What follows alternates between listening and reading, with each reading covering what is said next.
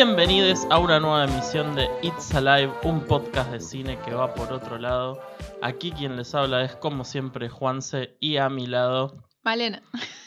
No, no sé qué otra forma de decir mi nombre, pero bueno, sí, Malena. A mí me gusta, lo decís de una manera muy efusiva y ya me dan Malena. ganas. Sí, y ya Sí. me dan ganas de tipo, vamos, sí, Sí, de arranquemos. Arranquemos. Y arrancar es lo que vamos a hacer.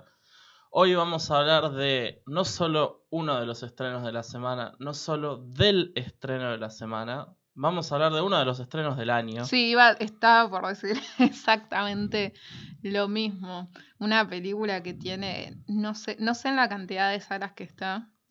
Y la cantidad, en todas, y la cantidad de funciones, funciones simultáneas, sí, sí, sí, diría, comparto en que es uno de los estrenos del año, sí. Y la verdad es que es decir mucho, porque si bien también es una película de cómics, estamos en un año donde se estrenó Avengers Endgame, Claro, sí. que eso es como lo, lo top de lo mainstream, hacedor de dinero. Es que lo particular de esta película, que sí, a esta altura ya se habrán imaginado que es Joker, eh, con Joaquín Phoenix, dirigida por Todd Phillips, em, me parece súper raro que es una película mainstream, pero que a la vez no lo es para nada. o sea, no podía creer que estábamos viendo esta película el jueves con la cantidad de gente que había en esa sala. Como- Sala llena, Sí, sí, real, sí. no había un asiento vacío en esa Sí. sala. Sí, eh, para que sepan, nos tuvimos que sentar uno atrás del otro. o sea, ni siquiera conseguimos lugar uno al lado del otro. Eh, así que sí, Joker. Joker. Ahora vamos a empezar a hablar de la película. Por supuesto, como siempre, eh, avisamos que vamos a spoilear Sí, muchísimo de la película. sí. muchísimo de la película de la que vamos a hablar en la segunda mitad del programa. Así que bueno, como ya habías dicho, la película estelarizada por Joaquín Phoenix y la verdad es que el resto del reparto queda en un segundo Sí. lugar. Y compañía.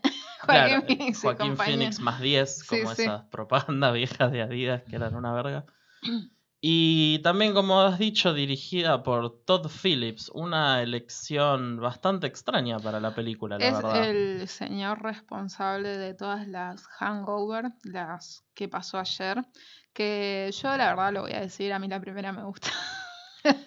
y la segunda me parece que tiene cosas simpáticas. Y la fui a ver al cine, sí, lo digo. Sí, sí, sí, yo pienso básicamente lo mismo que vos. Igual viéndolas de nuevo, entiendo mucho las quejas que hay de la película. Sí, La última vez que la vi no me reí ni una sola vez. claro. Y no es porque ya conocía los chistes, porque vos sabés que yo he visto capítulos de Los Simpsons más de 100 Sí, veces same. y me sigo riendo. Sí, sí, sí, sí, sí. Es porque son películas que ni siquiera son tan viejas y envejecieron se para la sostienen, sí. mierda, sí, no se sostienen nada. También hizo. Old eh, School, todo un parto. Lo más cercano que hizo algo parecido al Joker es que a principios de los 90 hizo un documental sobre Gigi, Gigi Allen, Allen, sí. sí, el, el señor Gigi Allen. Dios lo tenga en la gloria. Le mandamos un besito. Un besito lleno de materia fecal. Sí, sí. Eh, no, igual no estamos comentando esto por, mm, porque desvaloricemos el, el trabajo de Todd Phillips, ni No, para nada, nada. que se le parezca ni a la comedia. O sea, nosotros somos fans de el otro género bastardeado y odiado que es el terror. O sea que entendemos todo lo que es lo que ha sufrido la comedia. Eh, pero, pero sí vamos a decir que nos llamó la atención cuando vimos el nombre de, de Todd Phillips. que- Sí, yo lo que más se me vino a la mente, aunque es algo un poco más alejado del cine, es que yo también no es que decía, ah, este chabón no puede o lo Claro, va a hacer, obvio, no fue eso. o lo va a hacer mal, porque yo pienso en una banda como Radiohead que pasó de Creep a un disco con temas tipo High and Dry, que era tipo, eh, un poco mejor, y se saltearon 71.000 pasos y pasaron OK Computer. Entonces, la verdad es que si una persona tiene las ganas, el talento, el equipo adecuado, Sí, que, puede hacer algo bueno sin que nos importar. demostró que, que lo tiene desde Sí, ya. sí, la Ve- verdad que Va, sí. mismo, yo no creo que la, la verdad que las hangover estén mal dirigidas. Me acuerdo que hay una secuencia en la segunda que no sé, tal, tal vez no me esté acordando bien, pero sí, eh, me acuerdo que me llamó la atención que es como sé si es una secuencia de sueño o alucinógena, que son ellos como niños, una cosa así. Ah, puede ser. No sé. Creo que es la segunda, porque en la Sí, es en primera. la segunda, en la en la segunda. primera no, no pasa eso. Sí. que- Sí, sí, o sea que su trabajo nos, por lo menos habló por mí, que demostraba que era un tipo competente a la hora de dirigir y ahora con Joker eh, creo que ya es otro nivel, ¿no? Sí, no sé qué pensaste vos cuando la viste. Hablando me- de, lo- de, de Todd Phillips como director, ¿no? Y hablando de Todd Phillips como director, a mí me pareció que dirigió muy bien la película. Sí, No sé si la dirección de actores me convenció tanto en algunos sentidos. Obviamente Joaquín está en otro nivel y Sí. se- el pibe se dirige solo, Sí, sí. básicamente. Pero algunas cosas con los actores fueron, "Mm, ok, ponele, pero la verdad que lo que son los sets, como enmarca las tomas, como muestra la ciudad, como muestra los personajes, si bien siento que se basó muchísimo en algunas em, películas como Taxi Driver o en algunas técnicas que usa Scorsese y hasta algunas cosas de Stanley Kubrick también. Em, nada, yo realmente tengo ganas de ver qué puede hacer el chabón ahora. Sí, yo también me, me pa- me pasó exactamente lo mismo. Si bien, y ya voy a adelantar esto, no tuvimos una buena experiencia viendo la película, sí me, sí me, sí me quedé con, con esas ganas, como, uy, a ver qué proyecto encara después de esto, porque él también eh, hizo el guion. eh, Hizo el guion con otro señor que se llama Scott Silver, sí, si no me Scott equivoco. Silver, sí, sí, sí. Que también acá, ya desde la gente que hace la película, se denota tipo lo distanciado que está esto de una película de cómics tradicional. Sí, Porque agarraron a este chabón que hizo la trilogía que pasó ayer. Agarraron al guionista de Eight Mile, la película de Eminem, y la película esta que Christian Bale es un entrenador de boxeo y Mark Wahlberg es el hermano, que a mí personalmente me pareció buena cuando la vi.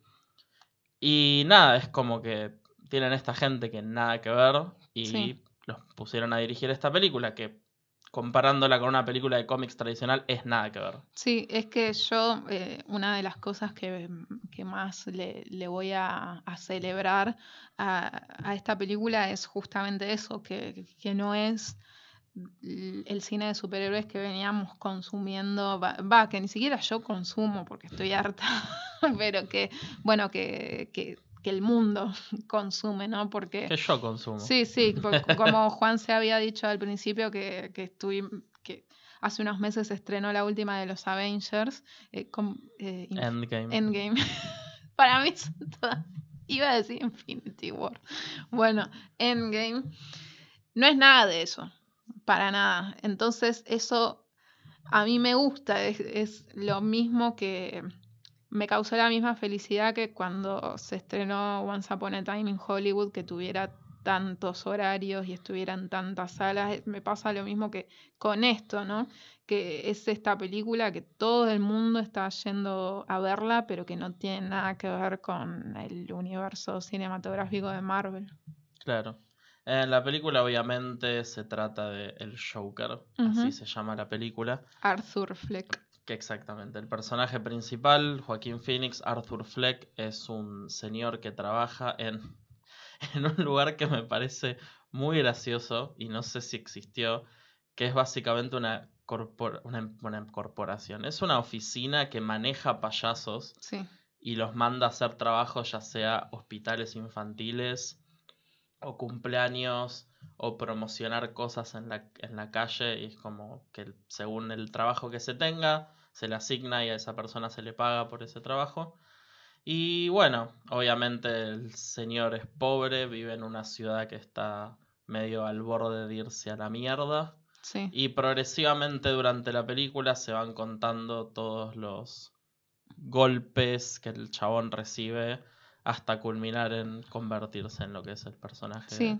el Joker. Es que me encanta- Maquillaje y todo. Sí, sí, es que me encanta que la película empieza con eh, las noticias diciendo que hay una, una Epidemia es súper ratas. de rata gigante, sí, es, eh, es directamente es el uni- este universo de- del cómic, pero súper terrenal.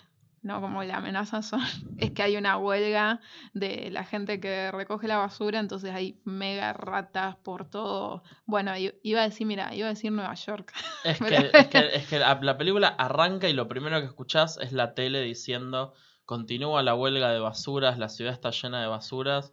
Y yo tipo, ah, ok, es Nueva York en el Sí. 77. Sí, sí, sí. O sea que no, no recuerdo si hubo particularmente una huelga de basura específica en el 77. Pero nada, es el año que culminaron un montón de cosas sociales y políticas y en Nueva York hubo un apagón de luz y fue tipo, bueno, listo, y la ciudad literal se prendió fuego. Entraron a... O sea, lo que para nosotros es tipo un diciembre normal. En, en Nueva York fue tipo justo Sí. ese año. Época de saqueos. época de saqueos, exacto.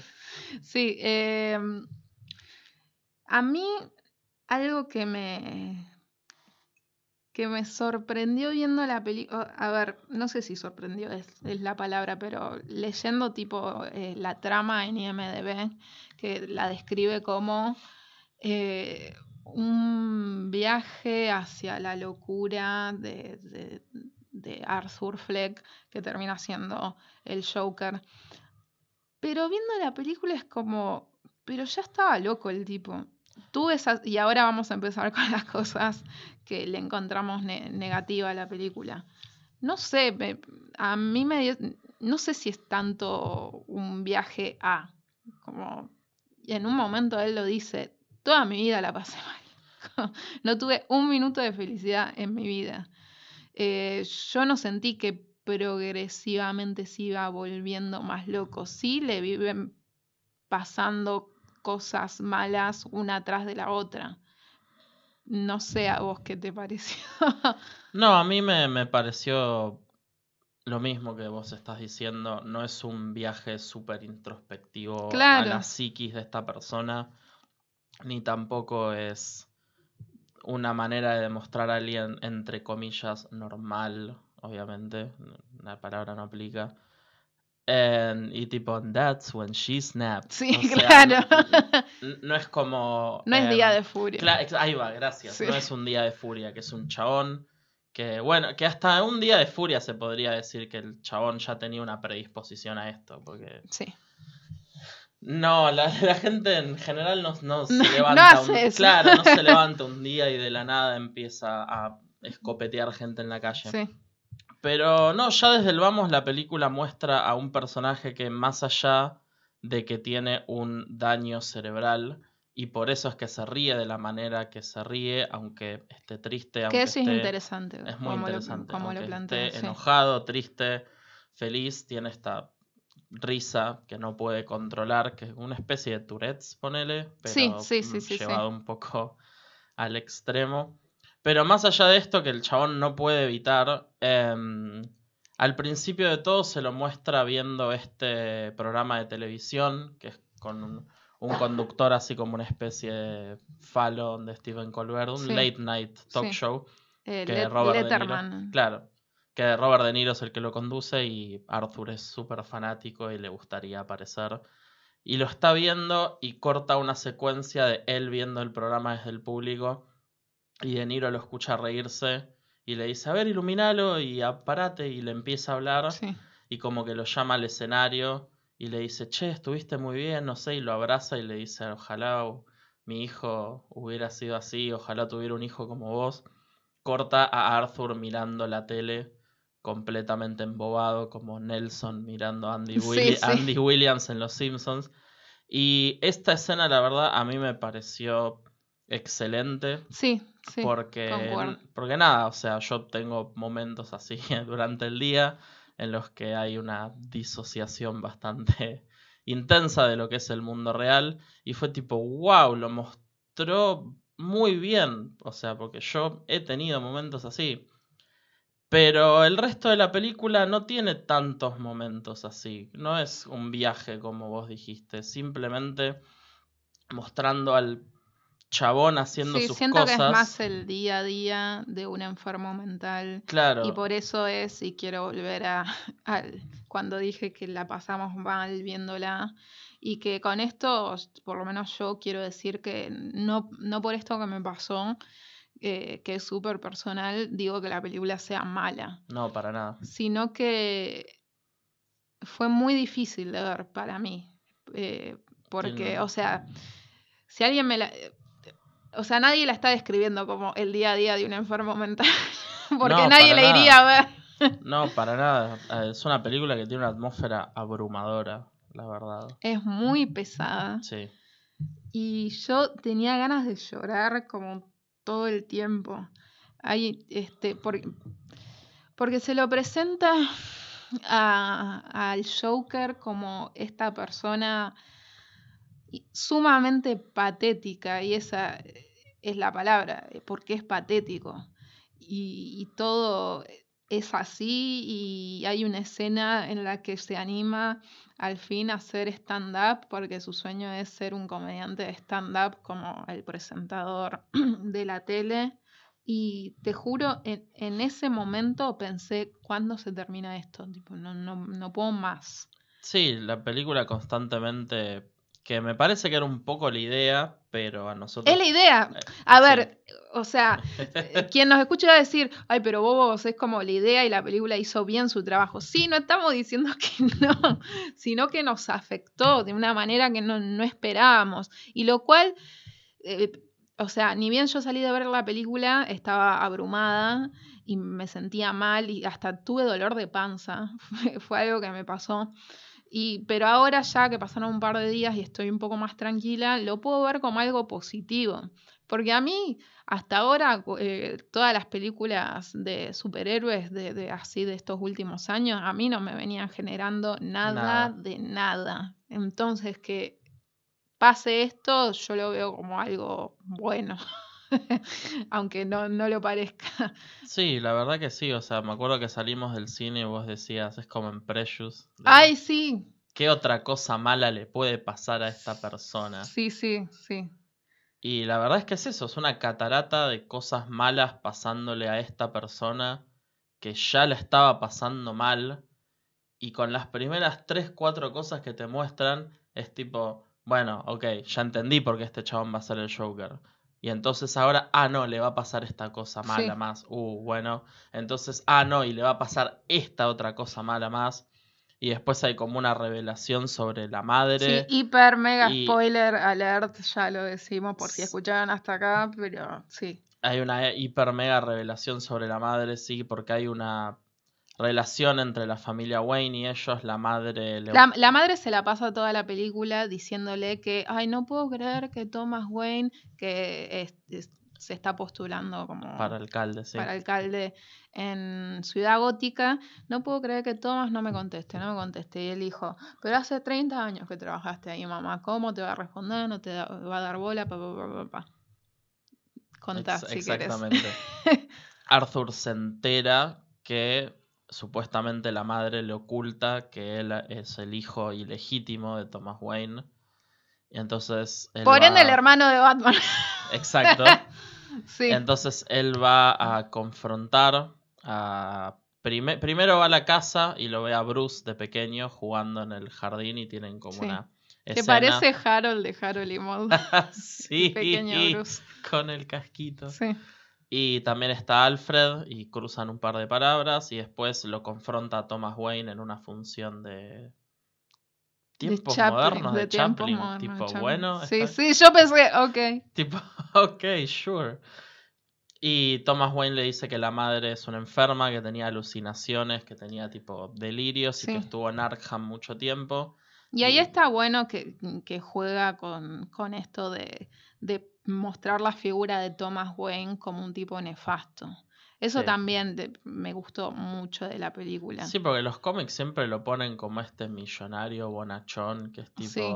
Ay, pobre, lo mataron y era como el ángel de la ciudad. Y fue tipo, Claro, guacho, sí. nadie llega a tener esa plata sin aplastar cabezas. Bueno, exactamente. Entonces hubo un momento de la película que fui, creo, la única que se rió. No te escuché vos si atrás te, te reíste, pero eh, el primer crimen que comete Arthur es matar a tres tipos que parecían como de la bolsa de, de Wall Street, tenían como ese perfil que estaban acosando a una piba. Y bueno, él los mata y, o sea, obviamente parecían como altos basura, obviamente que no se justifica, pero después aparece Thomas Wayne en, en la tele diciendo, sí, eran tres hombres jóvenes de una calidad humana como buenísima. No los conocía y ahí yo me caí. Es que No los conocía, pero, o sea, si trabajaban para mí, como, Es que- obviamente es que, iban a ser buena gente. tiempo, Eran estos tinchos chongos que Sí. volvían de un after y que tienen un trabajo piola y tienen plata. Y, Entonces pueden hacer lo que quieran con quien quieran. y también mismo esa escena tampoco es que Joaquín Phoenix salta a defender a la piba. No, no es que, no, claro. La piba se va del vagón y él se queda ahí como riéndose porque Sí, no lo puede evitar, pero estaba tipo evitando la situación. O sea, es una de las escenas donde se Claro. muestra el patetismo de esta Po- O sea, eh, eso es lo que está bueno y que no entiendo las críticas, sobre todo de- estadounidenses, con la película que dicen que lo muestran como un héroe, porque no, no hay nada heroico en ninguna de sus acciones, para nada. Eh, o sea, estos tres tipos lo atacan porque justamente se está riendo y ahí ocurre el tema de las muertes. Pero sí, o sea, volviendo a lo de Thomas Wayne, está bueno eso, mostrarlo como este tipo siniestro. Pero no, después se revela que lo que le dice Thomas Wayne a Arthur es real, que a él en realidad lo, Adoptaron. lo adopta eh, la madre cuando ella trabajaba para la familia Wayne.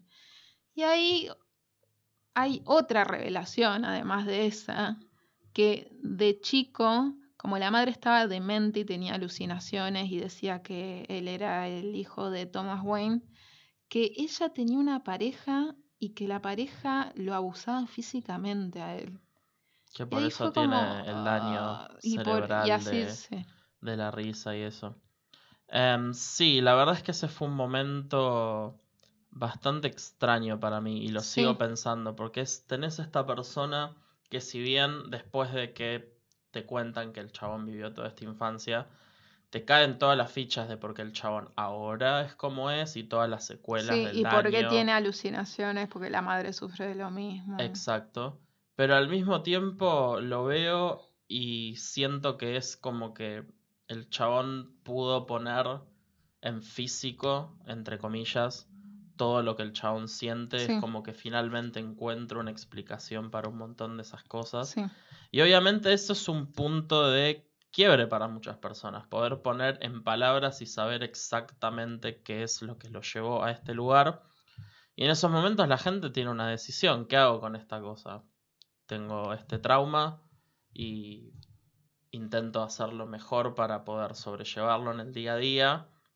Obviamente Arthur elige convertirse en el Joker, sí, que obviamente es lo que iba a pasar sí. y no es que me sorprendió. O sea, yo, yo entiendo que la película lo pone este momento como un punto de inflexión en la vida de, de este tipo. Sí, es Pero- el segundo punto de quiebre y el final del Sí. acto 2, Sí, básicamente. pero me, igual me sigue pareciendo raro, no sé, lo- yo no sé si esto tiene que ver con los cómics o qué, pero el tema de la adopción como que me hizo ruido en el momento, no solo, o sea, porque no El- sé por qué querés poner El Joker bastardo. Sí, no sé si por qué lo querés como relacionar con las alucinaciones de la madre si justamente es adoptado y no es genético, como Exactamente. la- queda medio raro y no y no solo eso, sino que ah, bueno, te están diciendo todo, est- todo esto que no te acordás de tu niñez y encima es adoptado, no sé, yo sé que la- no es la intención de la película, es que pero la película muestra eso como, y encima ni siquiera es el hijo de verdad. Y es tipo, eso no es algo malo, Claro, señor. sí, sí, sí.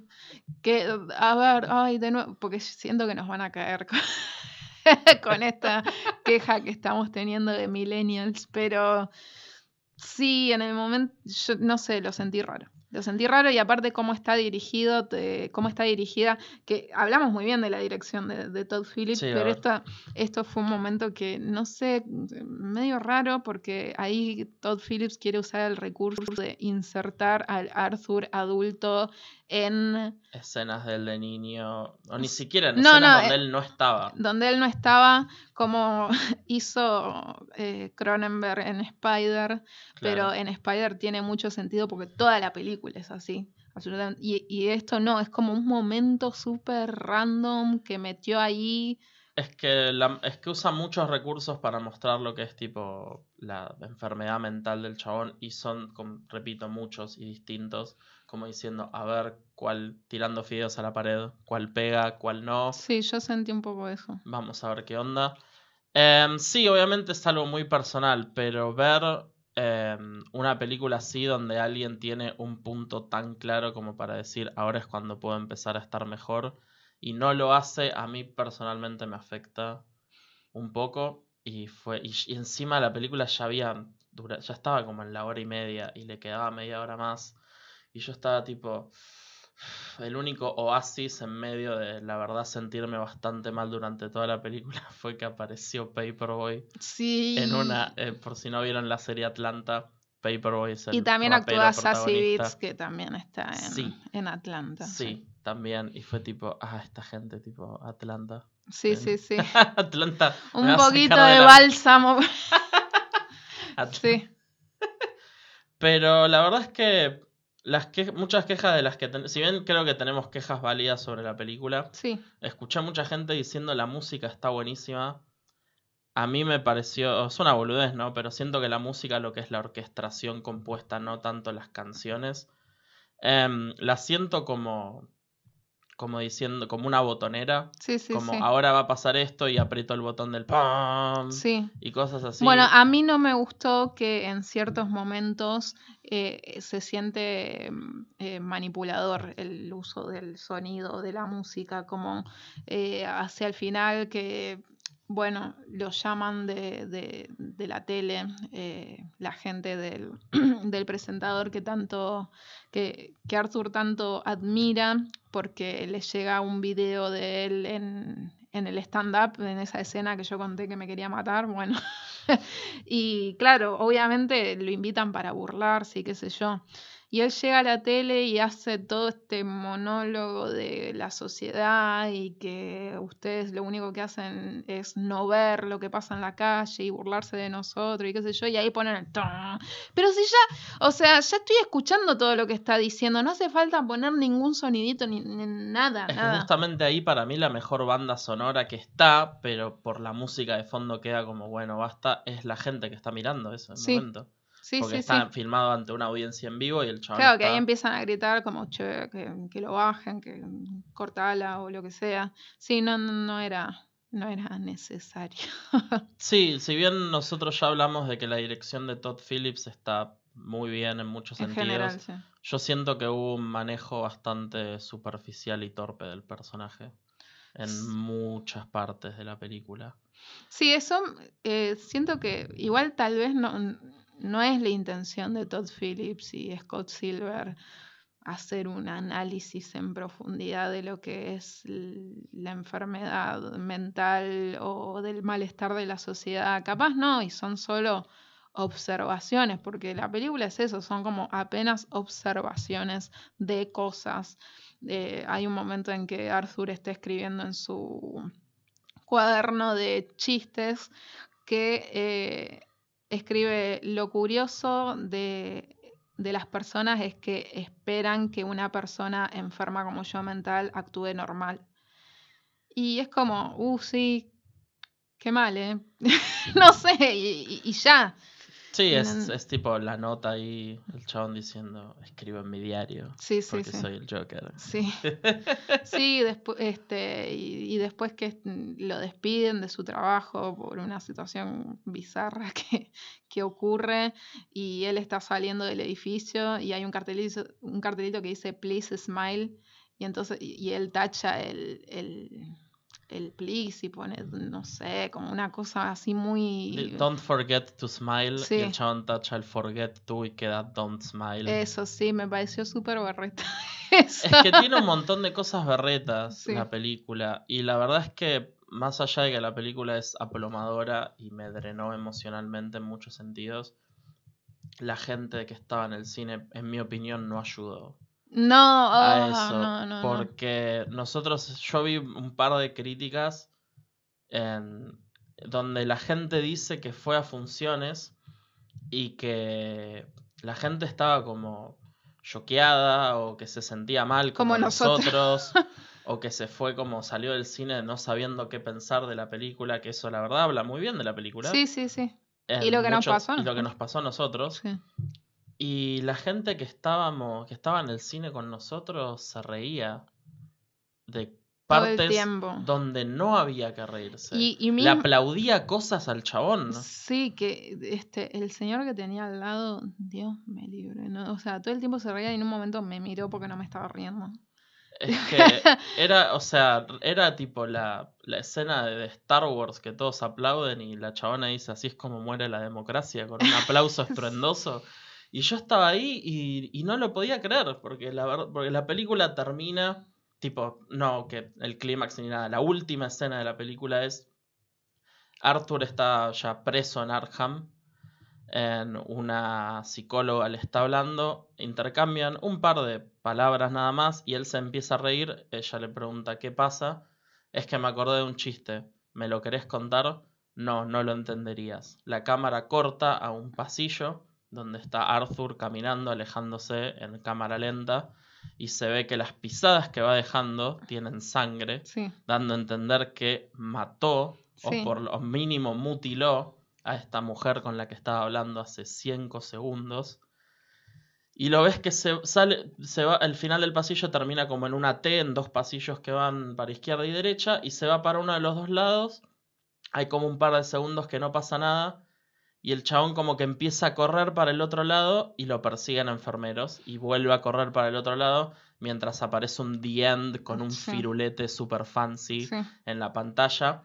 Y la gente estaba aplaudiendo sí. como locos. Y Que yo yo, pensaba... que yo "Ah, lo entiendo que, que Todd Phillips lo puso como algo así súper chaplinesco y que, que era para reírse y tiene otro momento, otra escena que también es motivo de risa.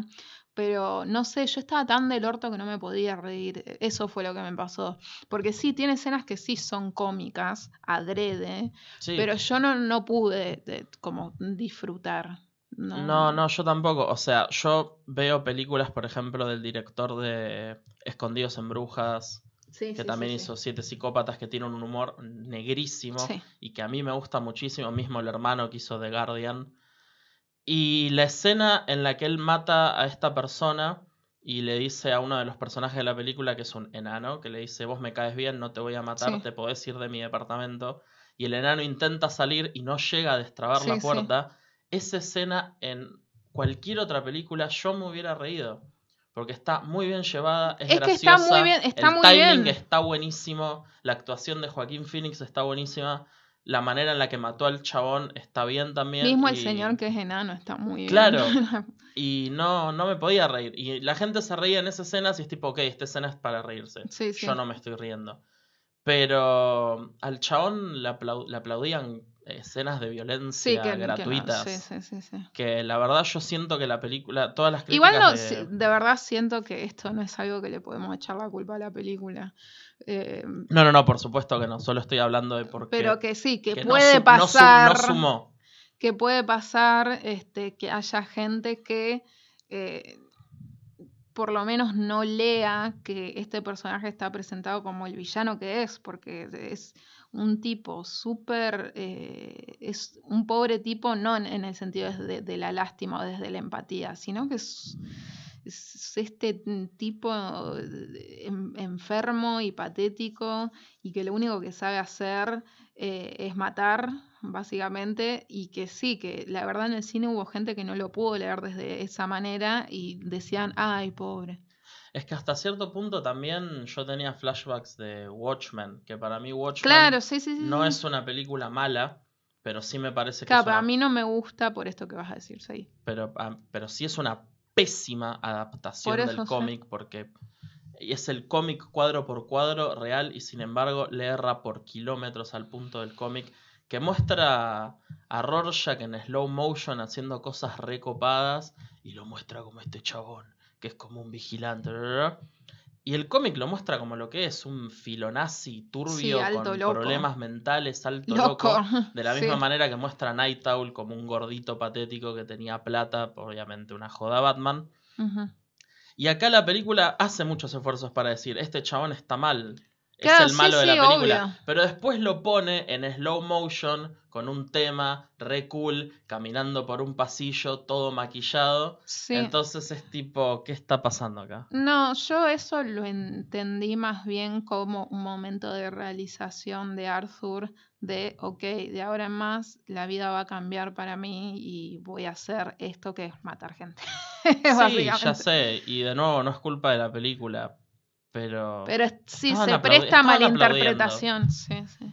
Sí, Y nada, eso tampoco sumó a mi experiencia con la película. Si hay una post-credit scenes, la verdad no lo sé porque nos fuimos apenas. Sí, salimos corriendo salimos de la sala. corriendo de la película. Sí, Pero la verdad es que a fin de cuentas es una película que personalmente nos afectó mucho sí. y no es, que, es que a mí disfrutamos verla. y la gente me preguntó y lo primero que me salió a decir fue, no me gustó.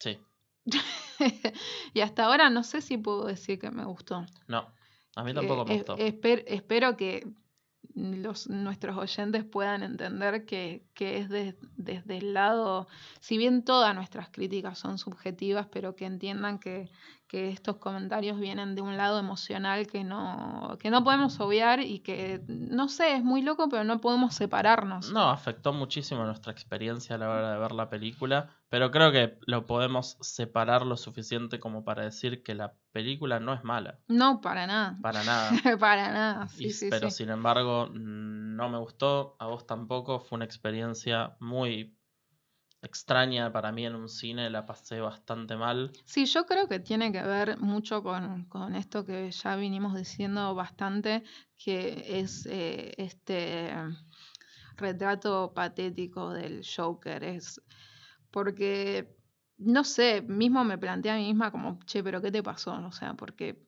yo soy de ver cine fuerte que presenta historias este, demoledoras o, Sí, películas de- o, in- o súper incómodas como esta película que es incomodísima, porque pensaba, no sé, en Border, que no sé si la viste, sí, pero es una película súper incómoda, pero yo no podía parar de verla. o y- Happiness. y, o sea, no podía parar de, de querer saber cómo se iba a desenvolver todo esto y qué iba a pasar, pero esto era como, no, no, no, basta, basta, no puedo más. Sí, es como, como esa incomodidad que genera The Office inglesa, que es tipo... "Ah", Sí, sí. pero llevada al extremo y obviamente con muertes y asesinatos. Sí, sí. Ah, que también quiero aclarar que la verdad no, no entiendo por qué hay todo este comentario sobre la violencia es No insoportable. Arre. No pasa nada. El Re- chabón mata a tres chongos, apuñala a un guachín con una tijera y le vuela la cabeza a Robert De Niro y listo. Sí. Corta. Sí, sí, sí. No pasa Pero nada no. más. Este, yo, lo último que creo que podemos criticar son dos cosas. Eh, una es cómo quieren meter con forceps eh, a Batman. Sí, sí, sí, quiero tomarme un, un minutito por- para decir que de la misma manera que me molesta un poco que la película directamente replique tomas de Taxi Driver o escenas muy parecidas, me molestó un poco en esta película, en otras por ahí es tipo, jaja, están haciendo esto, pero acá había cosas de, de los cómics, había Sí. tipo tomas que yo vi en Killing Joke, mismo cuando el chabón ya sale full modo Joker al programa de Robert De Niro y el chabón entra y se chapa a la vieja que estaba teniendo el segmento anterior. Eso es lo que el Joker hace en El Retorno del Caballero de la Noche. Es exactamente lo mismo, solo que en el cómic tiene el gas turbio que te asesina con la sonrisa en los labios y la vieja se muere. Pero yo lo estaba viendo y fue tipo, esta película que tanto se regodea en que se separó de los cómics y se fue a otro lado y es una historia aparte con bla bla bla o como sea.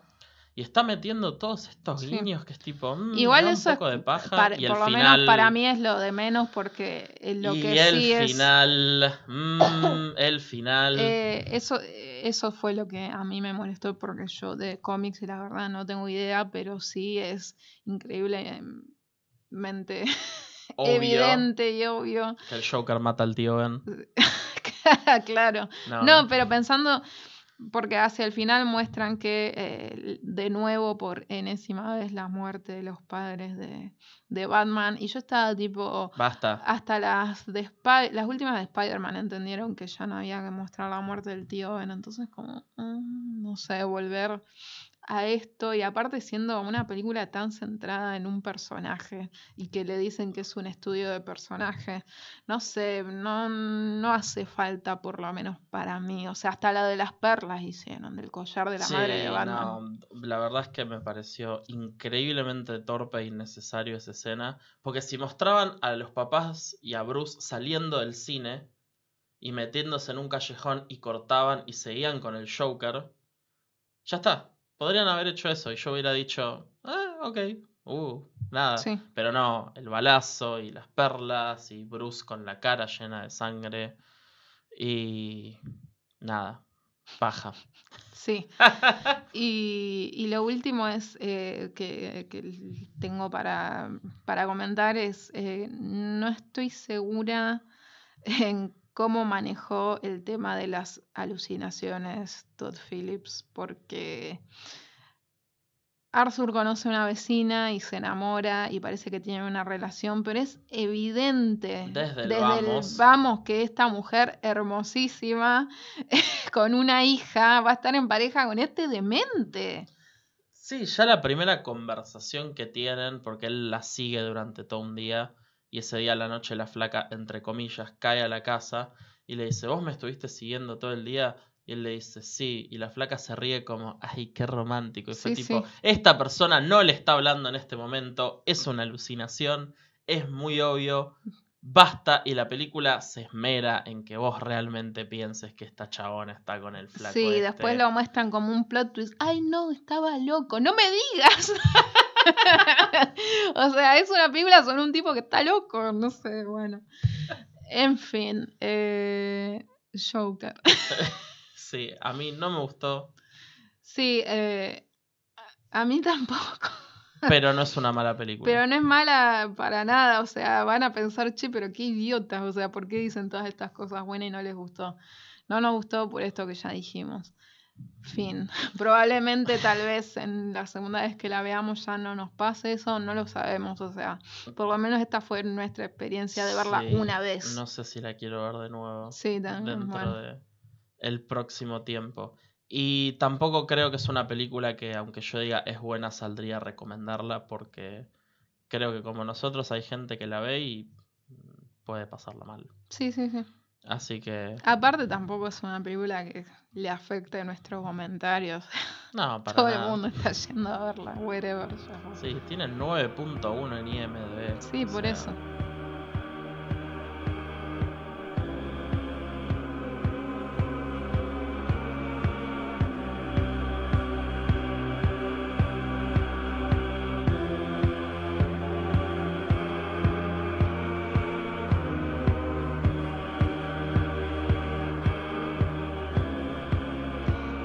Ahora vamos a hablar de la segunda película de este capítulo, que eh, es, es de los torrents.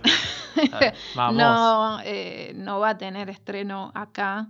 Supongo que recién, si llega a haber estreno, será el año que viene. Sí, Y en capaz- ese mes especial que tiene el Cinemark de cine coreano, que tiene de vez en cuando. Va, no, de vez en cuando no, todos los años lo tiene. Sí. Em, vamos a hablar de Parasite, de Bon Joon-ho. Sí. Que locamente yo no esperaba que tocara uno de los mismos temas que Joker. Y creo que también por eso eh, Joker no me parece tan buena como esta, por ejemplo, que creo que maneja mucho mejor esta idea de, bueno, eh, toda esta mayoría que estamos siendo reprimidos por unos pocos que tienen poder, eh, nos vamos a rebelar o vamos a hacer algo al respecto o lo que fuere, para mí está mejor mostrado, con mejor destreza, como quieran llamarle, en esta película. Sí, sí, sí, no, con una destreza y una habilidad que me da, la verdad, bastante miedo. No, me, da miedo que alguien sepa tan bien hacer cine. O sea, es un placer y es como, esta persona tiene un, poder increíble cuando le dan una cámara. La persona es Bong Joon-ho, lo estoy pronunciando mal probablemente. Sí, probablemente.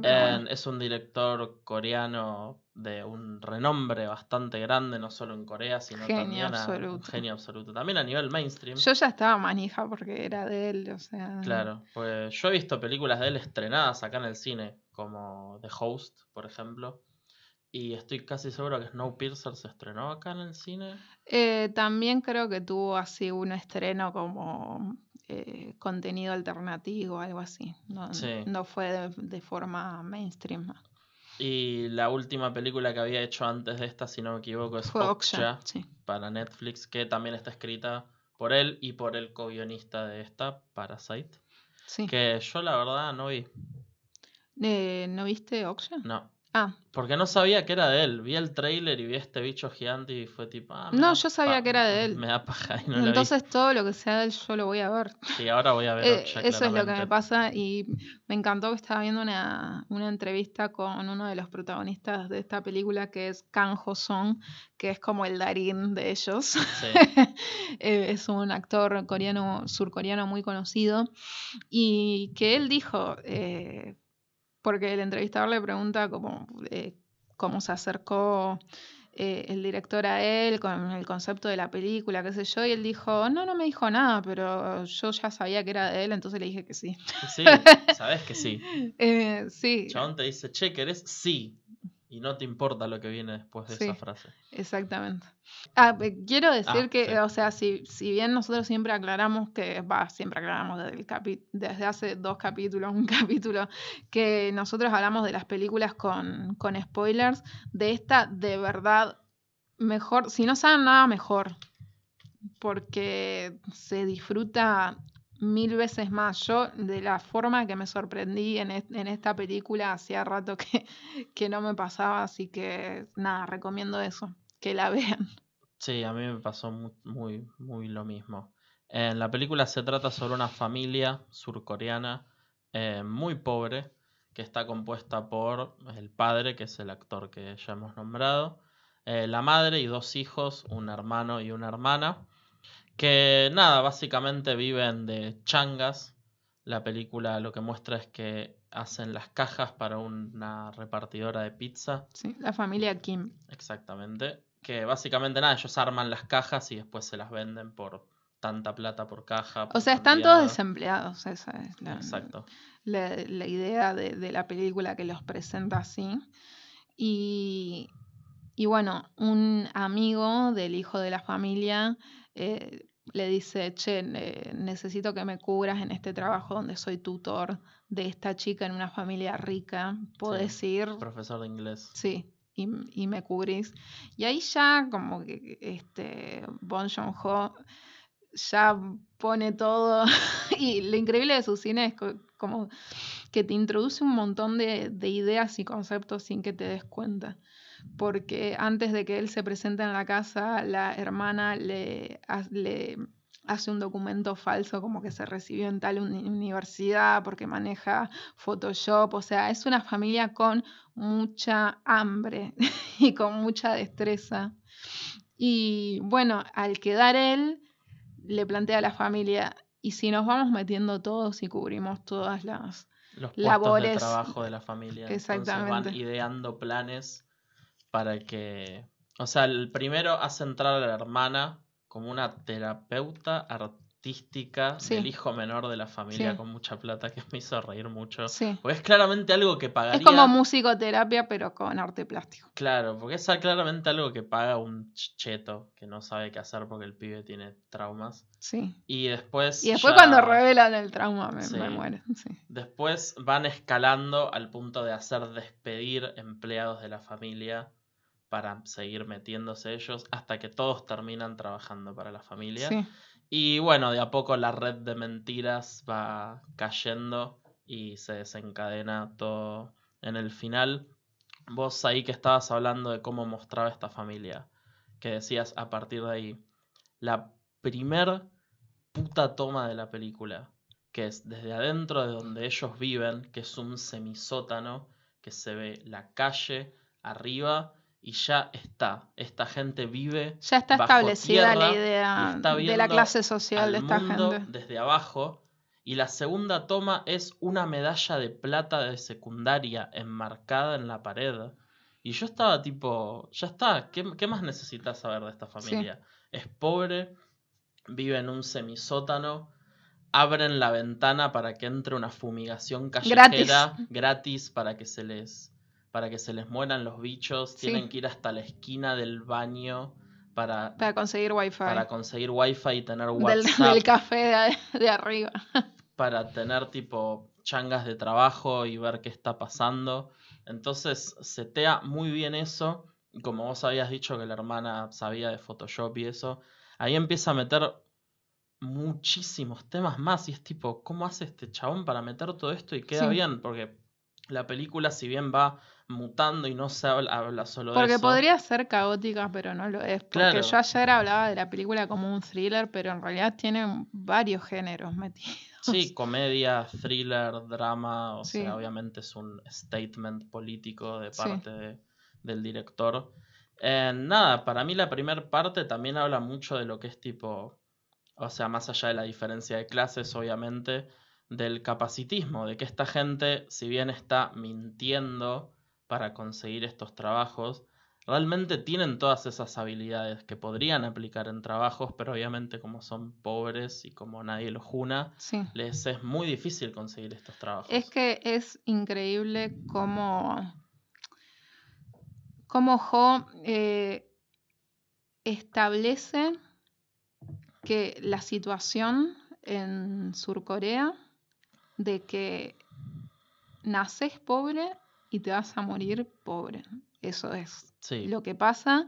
Y hay una escena que me parece increíble. Toda la película es un 10, o sea, ya lo voy Sí, a decir, es sí. excelente. no nos gusta puntuar películas, pero es Sí, un pero- 10. Es un 10. Sí, sí, sí, yo, o sea, nosotros, va, por lo menos yo solo punteo cuando me parece una terrible mierda que no tiene nada.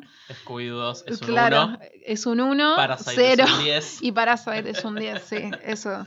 Eh, donde va, en varios momentos eh, se menciona de que, o sea, porque claro, la familia rica no pueden saber que ellos son familia, o sea, esto es un invento. Claro. hasta que el nene dice, todos tienen el mismo olor. Y después se repite en una escena donde nada, ellos se habían quedado el fin de semana en la casa porque la familia rica se, se- se había ido, vuelven inesperadamente, entonces se tienen que esconder abajo de una mesa ratona en, en el living. Y ahí escuchan a la pareja rica hablar y dicen, eh, me, gusta, me gusta cómo trabaja el señor Kim. Lástima el olor que tiene. Y la flaca le dice, nunca me di cuenta, ¿olor a qué? Y le dice, no sé, olor a que viaja en subte. Y ahí ya es como esta gente cheta que tipo no tiene que usar transporte público, que yo he conocido. Un- Sí. Yo tengo un amigo que, que no viajó en subte hasta los veintipico, porque aprendió a manejar y tuvo auto, porque la familia es cheta. Entonces, todo eso- todos esos momentos, todo. Em, A mí, una de las cosas que me enseñaron en lo poco que estudié de cine, es que en una película, de lo, en lo posible, ninguna toma debería estar al pedo. Y todo lo que hay en una película tiene que sumar a lo que vos querés hacer, a lo que vos querés que logre la película. Y esta película hace eso. Es que Todas mismo en esa escena del living, Suman, todo arma perfecto. es que en la, escena del living no solo eh, es- eh, este comentario social es por el diálogo, sino que justamente ellos están arriba y, y la familia pobre está escondida abajo, en la mesa ratón. Eh, Sí, e- es exactamente como vos decís. O después usa el recurso de la lluvia, que también es eh, lo usa de una forma muy- magistral. y muy literal.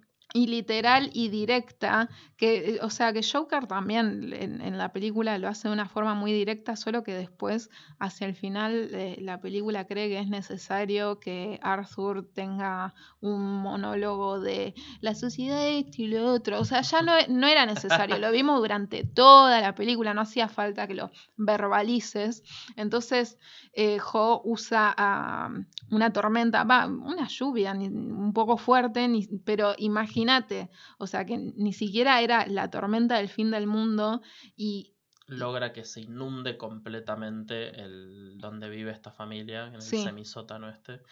Y después tenés a la, a la madre de familia rica diciendo, ay, me vino re bien la lluvia, como que despejó, viste, ya es otra cosa, mi hijo estuvo jugando en el patio con la lluvia, Sí, no solo eso, sino que un sí, distanciamiento, sino que la familia ya estaba a un a- tipo a un, un error más o una situación más de que se descubra todas las mentiras que estuvieron diciendo.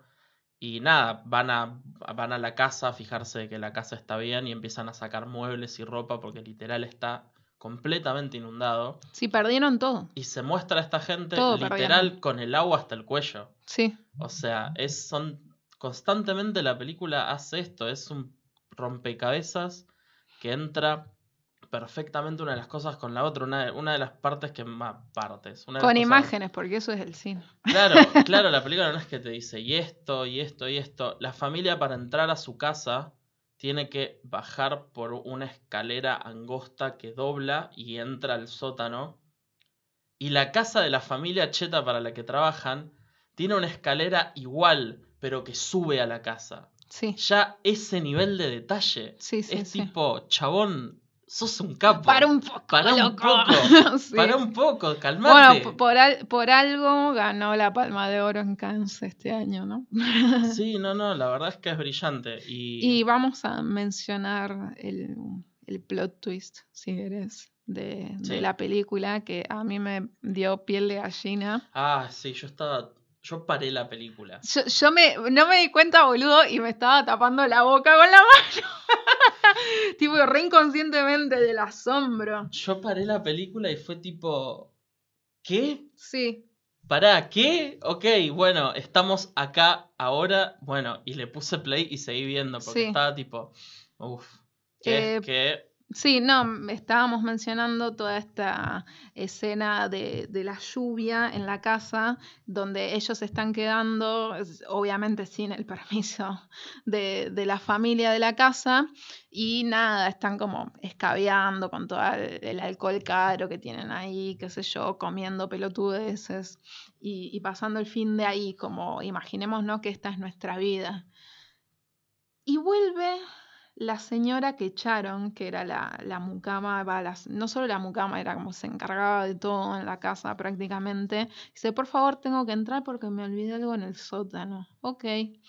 Pasa y hay un pasadizo secreto.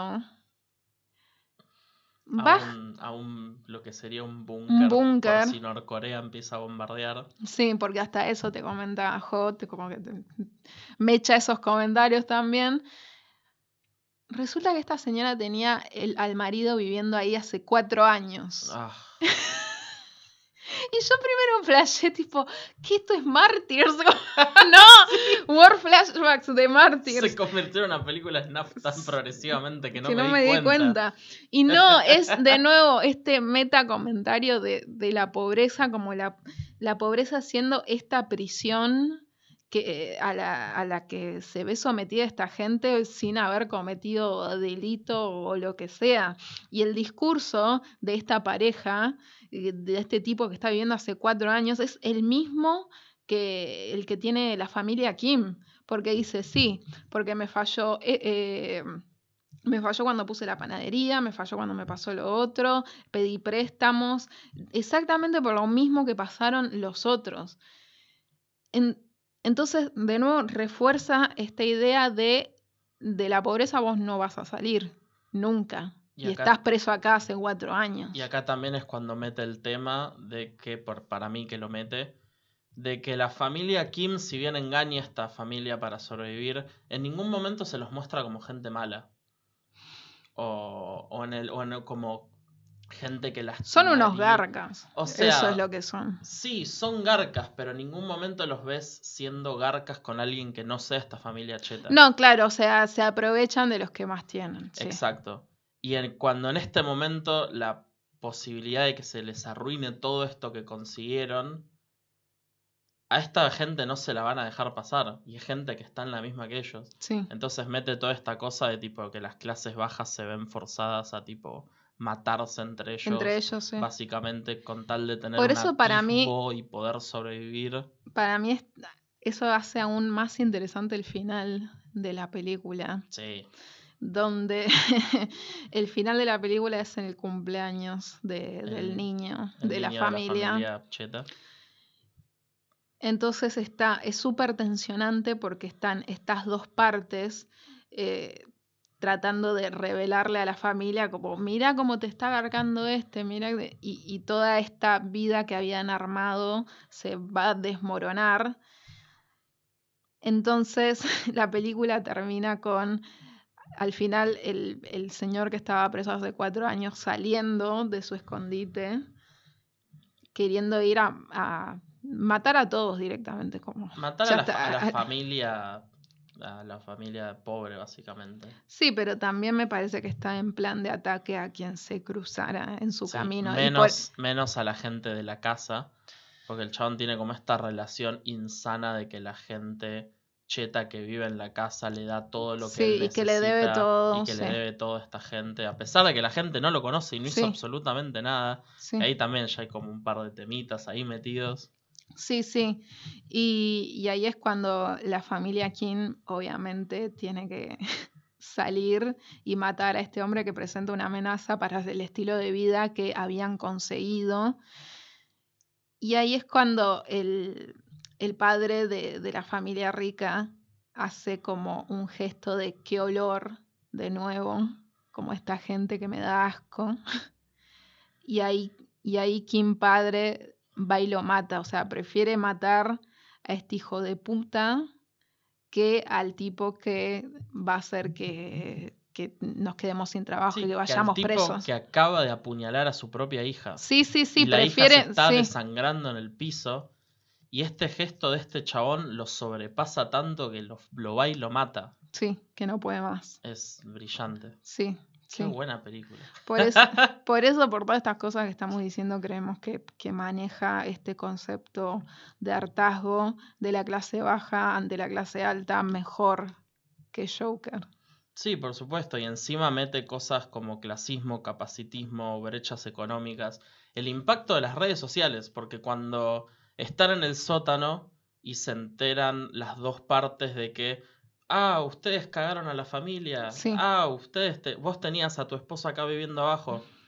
La mujer esta que tenía al esposo viviendo abajo le saca fotos a la familia sí. y les dice, si ustedes no se quedan pillos, este, apretar send les arruina la vida. Sí, y ahí, tipo, o sea, súper obvio, ¿no? Pero. Sí, es que es súper obvio, pero es re efectivo. O sea, hasta, hasta el señor dice: esto es como la bomba del misil de Norcorea, ¿eh? Como guarda, guarda, porque lo mando.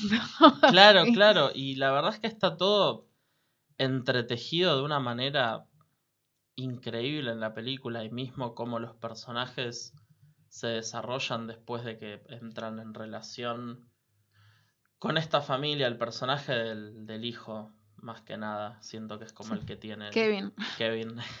Hasta le ponen nombres que no son los coreanos. Eso es eh, increíble le Dicen, bueno, te vamos a. Es tipo. ¿Cómo te llamas? Me llamo. Voy a decirte Lisa Jr. es tipo la puta madre. Qué gente. Qué gente nefasta. Mismo gente coreana. O sea. Sí, sí, sí. Y lo que me gusta de la película es que no necesitas saber que Corea tuvo un crash económico no, final de los 90 o que la crisis de 2008 también afectó, bla, bla, bla. O sea, nada, la gente en sí por ahí no sabe tanto de cultura coreana, pero de una manera muy simple y sin tener que explicar o leer tus libros, la película te muestra. Mira, Corea es un país que tiene una brecha económica recontra zarpada, que es algo que por ahí no te muestra porque el- las exportaciones que llegan de Corea acá, que son ramens y BTS. O sea, o sea claramente estas cosas no, no lo sabe la gente. Y nada, también es otro elemento que suma, que no necesitas contexto político para saber que este país tiene un montón de cosas que son una mierda. Y que por ahí obviamente nada, la gente... en Sí, o sea que tenemos una visión de Corea del Sur como una cosa súper perfecta. Tecnológica, con gente linda y pelito, Bella, y sí. bella y pelito de color que está bailando Sí, sí. todo el tiempo. Y tenemos a los norcoreanos como los malos que están cerrados Sí. ahí. Y nada, obviamente, nada. Surcorea tiene un montón de cosas de mierda. Sí. Y también la verdad me gustaría hablar de que del final de la película, que es después de todo este clímax donde Es después del clímax del es- asesinato. sí. de que este, cha- este chabón sale del sótano y asesina a la hija de esta familia y que el padre asesina al padre de la otra familia y está prófugo. En- el muchacho termina en el hospital porque tenía una herida zarpada de que le pegaron un piedrazo en la cabeza y la madre también había sobrevivido. Y nada, como que no les terminan dando cárcel, salen tipo con lo que sería probation, no sé cómo le dicen. Acá como, cuídate, ¿eh? ¿Eh? Y como que vuelven a la casa y medio que ves como empiezan a tipo rearmar su vida más o menos. Y otro de los plot twists finales que yo también, yo ya me lo veía venir igual, es que el padre se escapó adentro de la casa de nuevo y ahora él es el que está viviendo en el sótano. Y en el momento en que el pibe se entera de esto, en el final de la película es como un monólogo del pibe diciendo, tengo un plan, voy a ir a la escuela, voy a ir a juntar plata y cuando pueda voy a comprar la casa y vamos a vivir bien. Y te muestra esta escena del pibe con un traje y con una flaca que no sabes quién es, con alguien de bienes raíces como comprando la casa. Y dice, y cuando estemos ahí con mamá en el jardín y acabemos de comprar la casa, vos vas a poder subir y nos vamos a encontrar y te muestran al padre subiendo y abrazando. Y yo me puse a llorar, la verdad. Fue un Sí. final que me emocionó muchísimo y me pareció muy lindo. Y obviamente es la fantasía del Es la, pibe. fan- es la fantasía que- de cualquier surcoreano en esta situación económica. Exacto, de lo que podría llegar a pasar. Y el pibe yo sé que está determinado a hacerlo, pero por todo lo que te muestra la película, es obvio que probablemente no llegue. Sí, sí, sí. Y, y- y no es que termina con esta fantasía, corta de nuevo al pibe, básicamente tipo... Con las medias colgando, como empieza la película, el primer plano de la película. Exacto, de noche. secándose en el, en el ¿cómo, se, cómo el- le dicen? En el semisótano. Semisótano. Y nada, es, la verdad es que termina con esta nota de desesperanza. Sí. Y nada, me hizo... De, de- o sea, de las ganas claro. de, de- de esta clase social por desarrollarse, por querer salir, eh, por- porque están dispuestos a darlo todo, pero de que, que el- no, eh, la sociedad surcoreana no, no se lo va a permitir nunca. Sí, no, es una película emocionante y es como una frase muy pelotuda, ¿no? Pero que te hace pensar. Sí. que te hace pensar, pero a la vez que es súper ac- accesible. No, Sí, sí, la verdad que sí, porque no, obviamente no sé si toda la gente va a captar algunos, lo de la escalera, por ejemplo. No, pero esas son cosas son de que, son parte de- del arte de Ho, Claro. pero yo creo que es una película que quien la vea le va a parecer mínimamente buena. Eso es lo que, lo que tiene. Es, Sí, porque es llevadera, hay tipo plot twist por y todos se lados. que desarrolla tienen de una forma muy natural. Es como, Es- sí, ABC, sí. Es orgánica, es tipo algo que respira para mí. Sí. Como esas, esas películas que se pasan un poco y dejan de ser como. Es algo más que una película y es tipo la puta madre, chabón. ¿Cómo, cómo, cómo le hace?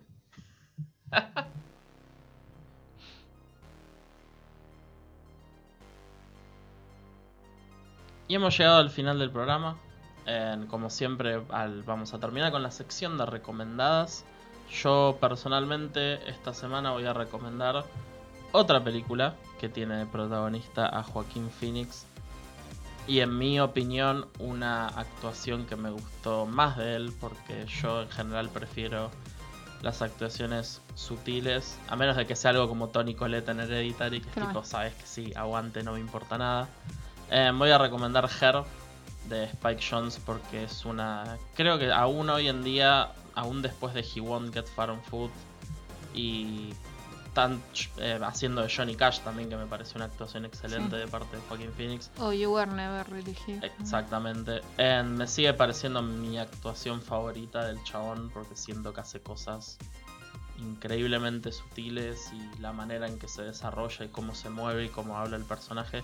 Y la historia está buenísima, la fotografía está buenísima. Spike Jones es uno de mis directores favoritos, así que Her, peliculón.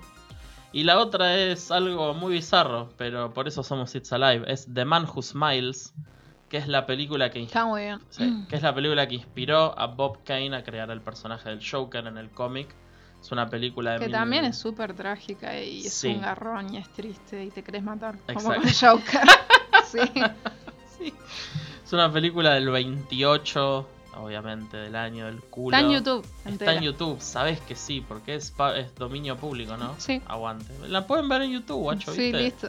Para el, fácil. para el pueblo. Sí. En- básicamente es una película donde una casa con gente se ve como aterrorizada por este personaje que tiene una risa, sin, no, no una risa, una sonrisa Una siniestra sonrisa para que no- siempre para siempre en la, cara. Y nada, es muy interesante, es una de las... O sea, obviamente ahora generó como un poco más de ruido porque ya se sabe que es la inspiración del Joker, pero es una de las películas así de la época del cine clásico, del terror, de los chillers del 1930, 1920, que medio quedó un poco olvidada a pesar de que es una película de una calidad muy buena para Sí. la época y muy interesante y muy creativa. Así que nada, El hombre que sonríe de Man Who Smiles, Malena. Yo voy a ser súper breve. eh, voy a recomendar eh, otras películas de Bon Joon-ho, las que. O Bon Joon-ho, nunca sé bien cómo se dice. eh, que son coreanas, no su. su trabajo de habla inglesa. Eh, voy a recomendar Memorias de un asesino del 2003. eh, The Host del 2006 y eh, Madeo o Madre del 2009 excelentes. Eso es todo. Así que bueno, este fue el programa. Espero que la hayan pasado bien y nos despedimos. Chau, nos vemos.